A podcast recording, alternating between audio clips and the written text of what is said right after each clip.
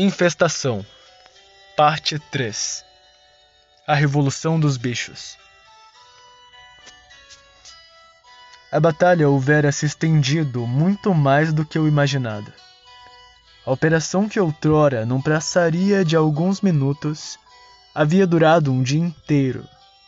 E de repente, se a ter a cautela foi estrondosa, a preocupação logo sumiu quando os verdadeiros inimigos apareceram.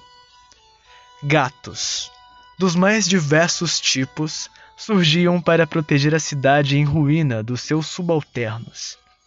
Os humanos caíram fácil e se juntaram à infestação, se tornando apenas mais um na mente coletiva de Loki.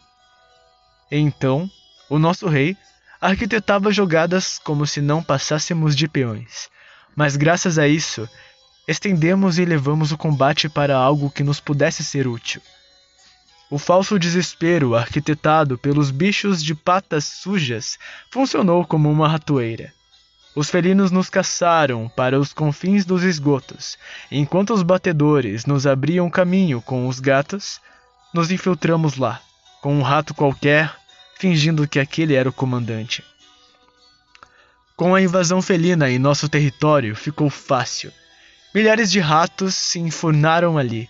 Porém, os ratos que se prostaram a tarefa nada mais eram que kamikazes, peludos, e com a chegada de seus opositores, o pelotão de pragas gritou: Banzai! Gritaram os bichos, hasteando diversos fósforos como tochas, o que deu à iluminação precária das profundezas do esgoto um sentido. O gás pareceu vazar de lá, e a tampa na superfície fora inutilmente fechada. Nenhum gato fugiria de lá, e o anunciar suicida fora a última coisa que os animais escutaram antes de serem consumidos pelas chamas. Entretanto, perdemos diversos irmãos, assim como eles também. Isso se permeou. Gatos e ratos se enfrentavam incessantemente de maneira sangrenta, e o número grande de roedores parecia dar a eles uma enorme vantagem. Destroçando os astutos e ferozes felinos, que se encurralavam dentre os becos que um dia foram seus reinos, horas se passaram e após diversos bueiros explodirem, uma nova onda de bichos fora formada.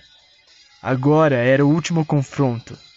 Enquanto os humanos assistiam trancafiados em suas casas, nenhum fora do controle mental de Hamelin, que manipulava cada movimento de suas criaturas.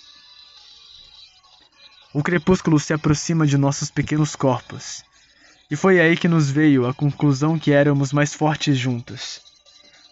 Nos unimos, Crescemos até passar da altura das casas e alguns pequenos edifícios, e as criaturas felinas também realizaram isso.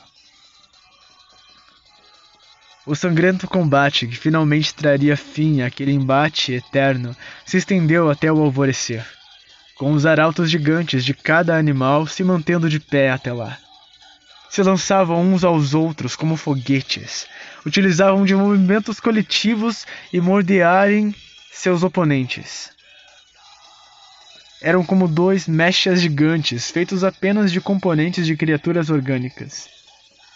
Nossa forma de rei dos ratos prevaleceu até que os milhões de gatos restantes caíssem contra o chão, e finalmente, finalmente um campeão havia sido traçado. No meio do combate, Loic houvera descobrido uma forma de ultrapassar a psique treinada dos felinos. E agora, agora éramos aliados e dividiríamos aquilo como um reino. E eu eternizaria o conto da infestação em música.